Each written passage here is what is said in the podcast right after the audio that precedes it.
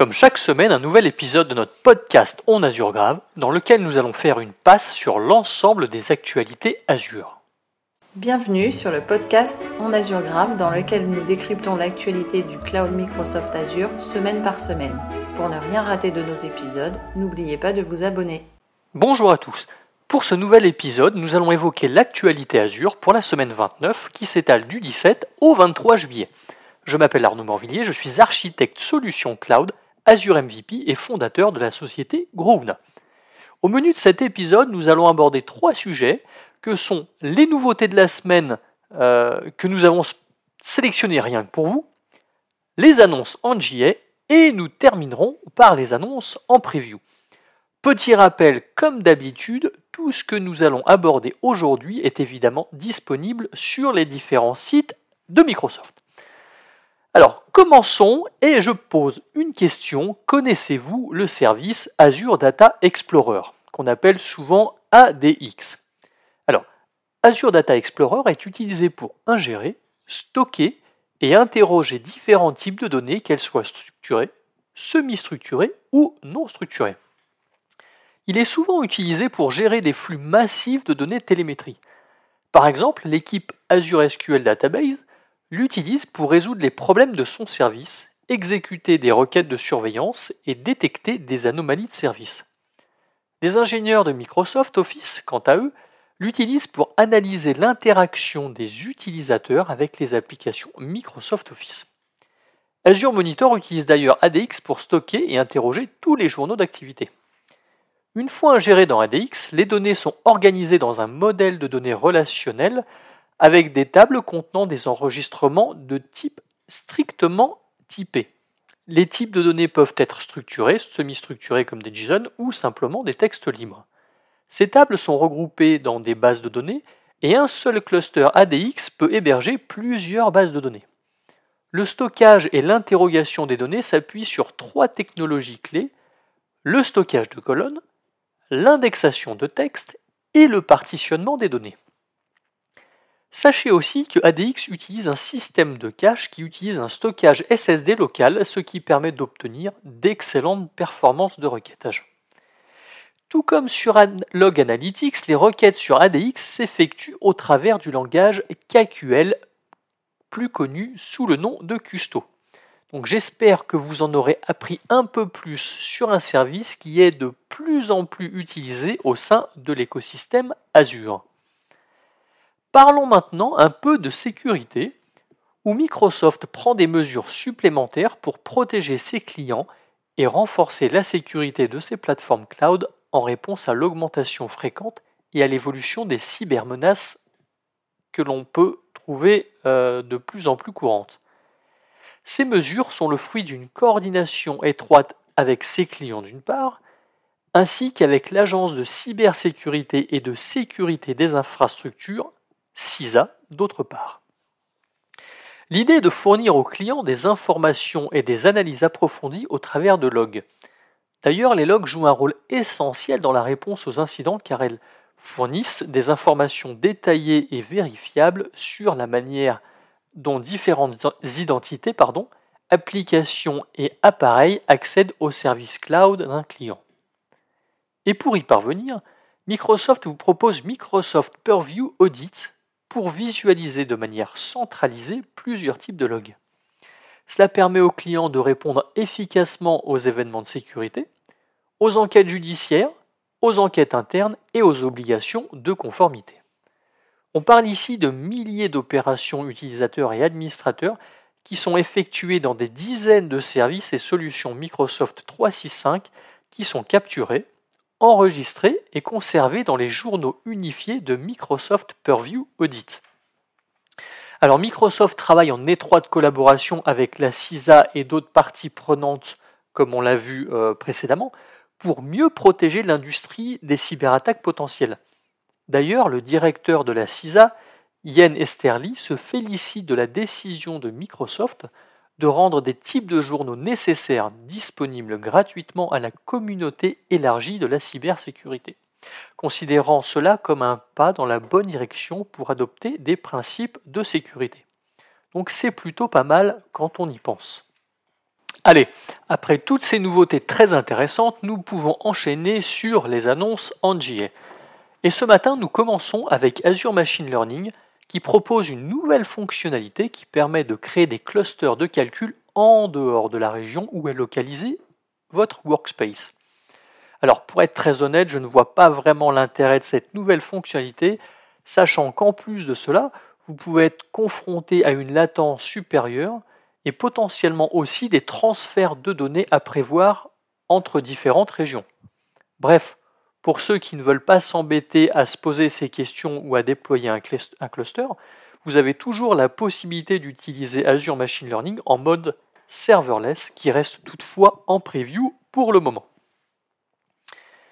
Voilà une bonne nouvelle qui débarque sur les VM Windows qui utilisent le mode d'installation Desktop Experience, c'est-à-dire l'interface graphique avec le bouton démarrer et tout le reste. Nous en avions parlé il y a quelques mois, mais la fonctionnalité Hot Patch qui permet d'installer des corrections et mises à jour de sécurité sur les VM euh, qui hébergent Windows Server euh, sans avoir besoin de redémarrer débarque. Bon, il faut savoir que cela existait déjà sur euh, le mode serveur core, mais là c'est une nouvelle étape de franchie. Alors vous vous posez probablement la question si cela concerne l'ensemble des patchs. Non.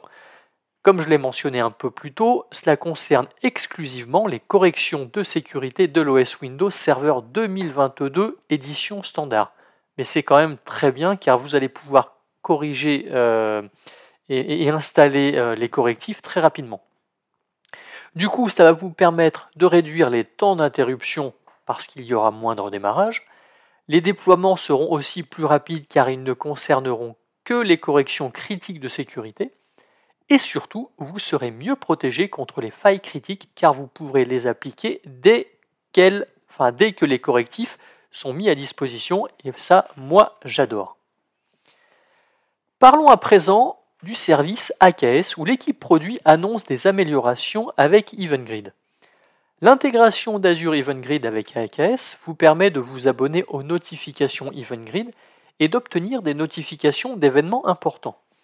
Vous pouvez désormais recevoir et gérer les événements de mise à niveau générés par AKS dans EventGrid euh, afin de minimiser les problèmes inattendus et d'améliorer la façon dont vous gérez vos activités. On parle ici de trois nouveaux événements émis par AKS, à savoir le premier lorsqu'une mise à jour de version Kubernetes a été effectuée, la deuxième lorsque la version de Kubernetes ne sera bientôt plus prise en charge dans AKS, et enfin la troisième lorsque la version de Kubernetes n'est plus prise en charge dans AKS. Donc ne vous restera plus qu'à prendre les actions nécessaires en fonction des types d'événements que vous aurez reçus. Allez, basculons sur un tout autre euh, sujet puisque nous allons parler d'IoT avec le service Azure IoT Hub. Alors pour ceux qui se demandent ce qu'est Azure IoT Hub, c'est simplement un service qui permet de connecter, surveiller et gérer des objets IoT. Le service est notamment composé d'une passerelle qui permet de connecter vos objets IoT à Azure IoT Hub. Eh bien, sachez qu'entre juillet et novembre 2023, des opérations d'amélioration seront effectuées sur cette fameuse passerelle, ce qui entraînera une déconnexion et une reconnexion forcée de vos objets IoT. Mais ce n'est pas tout puisqu'une nouvelle IP statique sera associée à votre Azure IoT Hub. Donc, je suppose que vous avez compris le message subliminal que j'ai essayé de vous faire passer. Si vous utilisez Azure IoT Hub euh, au travers d'une IP publique, au travers de son IP publique, eh ben, déjà, c'est que vous ne suivez pas les bonnes pratiques de Microsoft. Alors, je vous encourage déjà à utiliser un nom de domaine plutôt qu'utiliser l'IP public. Et pour ceux qui utilisent un nom de domaine, cela sera complètement transparent et aucune action n'est à prévoir de votre côté. Terminons maintenant les annonces en avec du réseau et plus particulièrement Azure Traffic Manager, où l'équipe produit annonce la disponibilité de Always Serve. Alors l'idée est de systématiquement envoyer votre trafic vers un point de terminaison sans en connaître son statut. Alors cela peut être utile lorsque vous n'avez pas la possibilité de vérifier la disponibilité d'un point de terminaison pour des raisons par exemple de sécurité. Donc cela vous offre ainsi plus de flexibilité dans ce type de cas d'usage. Et voilà, on arrive tout en douceur aux annonces en preview qui cette semaine sont d'ailleurs plus nombreuses que celles en JA. Commençons sans plus tarder avec la recherche vectorielle au sein de Azure Cognitive Search. La recherche vectorielle va permettre aux développeurs de stocker, indexer et fournir des applications de recherche sur des représentations vectorielles de données qu'on appelle aussi incorporation. Plusieurs types de données sont prises en charge, comme le texte, les images, l'audio, la vidéo et même les graphiques. Imaginons que vous fassiez une recherche en tapant le mot glace. Il cherchera alors dans les images ou dans du texte tout ce qui se rapporte au mot glace. Et en plus, un plugin existe pour l'intégrer nativement avec Azure OpenAI ou Azure AI Vision pour réaliser des recherches encore plus puissantes. Et si nous prenions quelques minutes pour parler machine learning avec Azure Machine Learning? Cette semaine, l'équipe produit propose plusieurs nouveautés. La première concerne Azure Machine Learning Prompt Flow, dont le but est de simplifier l'ensemble du cycle de développement des applications d'intelligence artificielle avec des modèles Large Language Model ou LLM. La deuxième est que maintenant vous pouvez accéder à des modèles Azure OpenAI dans Azure Machine Learning au travers du catalogue de modèles. Et enfin, la troisième, toujours dans le catalogue de modèles, dans lequel vous trouverez les modèles de base Large Language Model Meta AI ou LLAMA, qui est un agent conversationnel utilisé dans l'intelligence universelle euh, qui est développé par l'entreprise Meta et spécialisé dans le dialogue. Passons maintenant au service Azure Stream Analytics et la fonctionnalité No Code Editor qui va intéresser tous ceux qui n'ont pas de compétences en développement. Et j'en suis le premier. En effet, No Code Editor permet de créer des travaux simplement via du glisser-déposer et donc sans avoir besoin de savoir écrire une ligne de code et tout cela en quelques minutes. Donc ça c'est plutôt cool. Pour ceux qui utilisent Python, vous devez savoir que la dernière version sortie en octobre 2022 est la version 3.11. Eh bien, sachez que cette version est dorénavant supportée en preview dans Azure Functions. Vous pourrez donc profiter de l'ensemble des améliorations proposées par Python 3.11 dans Azure Functions. Parlons maintenant un peu de VM et de restauration. L'équipe produit vient d'annoncer la prise en charge du mode de cohérence des pannes multidisques dans les points de restauration des VM. Alors si vous vous demandez ce que cela veut dire, vous allez voir, c'est tout simple. Cela permet en fait de stocker la configuration de la VM dans les snapshots dans un état cohérent pour l'ensemble des disques qui sont connectés à une VM. C'est par exemple avoir le même état des données dans la VM après une panne de courant ou un crash. Bon, sachez que pour le moment, euh, cette fonctionnalité n'est disponible que dans deux régions, à savoir West Europe et East US 2. Allez, après avoir parlé de VM, on va parler de conteneurs avec AKS qui propose un nouveau module d'observabilité du réseau qui permet une vue sur la santé et la connectivité du réseau de votre cluster. Il prend en charge tous les CNI d'Azure comme Azure CNI et Azure CNI Powered by Cilium, et en plus, il supporte les nœuds et Linux et Windows. Ce nouveau module vous permet d'accéder aux métriques réseau au niveau du cluster, telles que les pertes de paquets, les statistiques de connexion, mais également aux métriques du pod et aux fonctionnalités de debug du réseau. Et cerise sur le gâteau, il offre une intégration transparente avec Azure Monitor Managed Service for Prometheus et avec Azure Managed Grafana. Allez, on continue avec, AS, avec AKS, qui prend désormais en charge vos propres clés de chiffrement pour les disques de système d'exploitation éphémères que vous pouvez instancier sur AKS. Et bien évidemment, vous pourrez sauvegarder, enfin stocker plutôt ces clés de chiffrement dans Azure Key Vault. Attention toutefois, cette option n'est disponible qu'à la création d'un nouveau cluster AKS. Donc malheureusement, vous ne pourrez pas utiliser vos propres clés euh, de chiffrement sur des clusters déjà existants. Alors voilà un service dont cela faisait longtemps que nous n'avions pas parlé et c'est Azure Arc. Il est désormais possible d'utiliser les mises à jour de sécurité étendues qu'on appelle Extended Security Update en anglais ou ESU. Alors pour ceux qui ne connaissent pas, cela permet d'acheter une extension euh, de mise à jour pour des OS dont la fin de support est terminée ou qui approche. Je prends l'exemple de Windows Server 2012 R2, dont la fin de support est prévue en octobre 2023. Et eh bien avec le programme ESU, vous aurez une fin de support repoussée de deux ans, c'est-à-dire jusqu'au 14 octobre 2025. Ce programme est particulièrement utile lorsque vous n'avez pas le temps de migrer vos OS qui sont en fin de vie vers des nouveaux euh, OS euh, complètement supportés. Donc tout cela pour dire que vous pourrez donc profiter du programme ESU avec Azure Arc, donc ce qui veut dire pour des services, des VM déployés sur Azure, mais aussi euh, des euh, VM qui auront été déployés sur vos environnements on-premise et même celles qui seraient déployées sur d'autres fournisseurs cloud.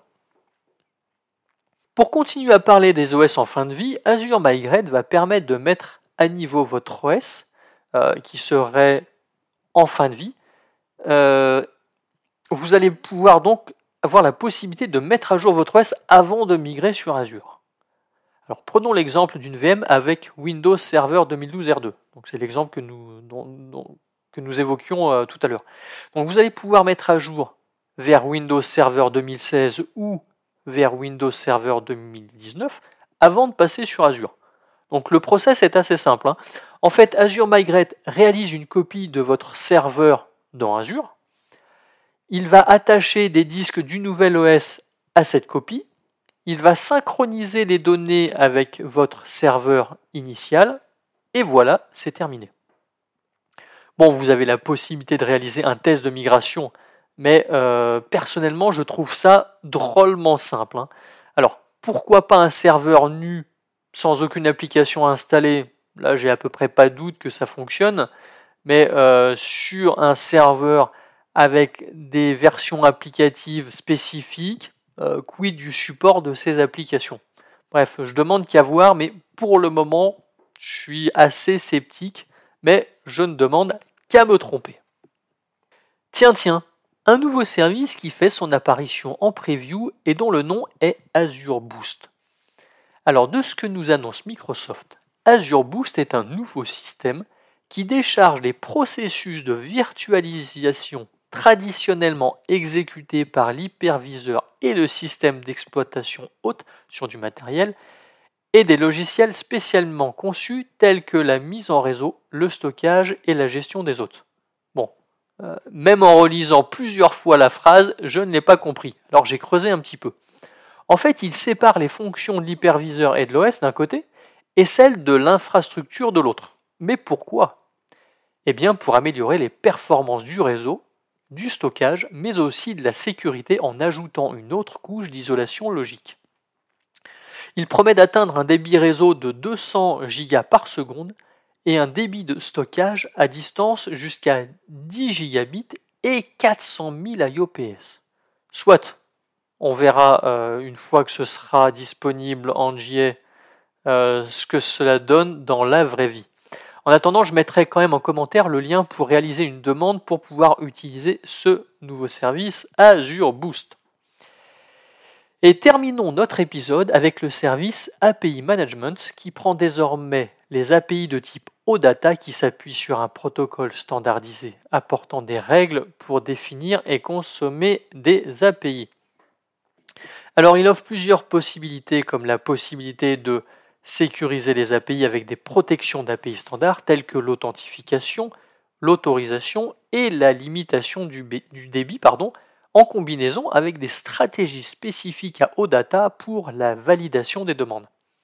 Alors c'est quelque chose qui manquait vraiment à Azure API Management, d'autant plus que ce protocole a quand même été élaboré par Microsoft, même si par la suite il a été repris par Oasis.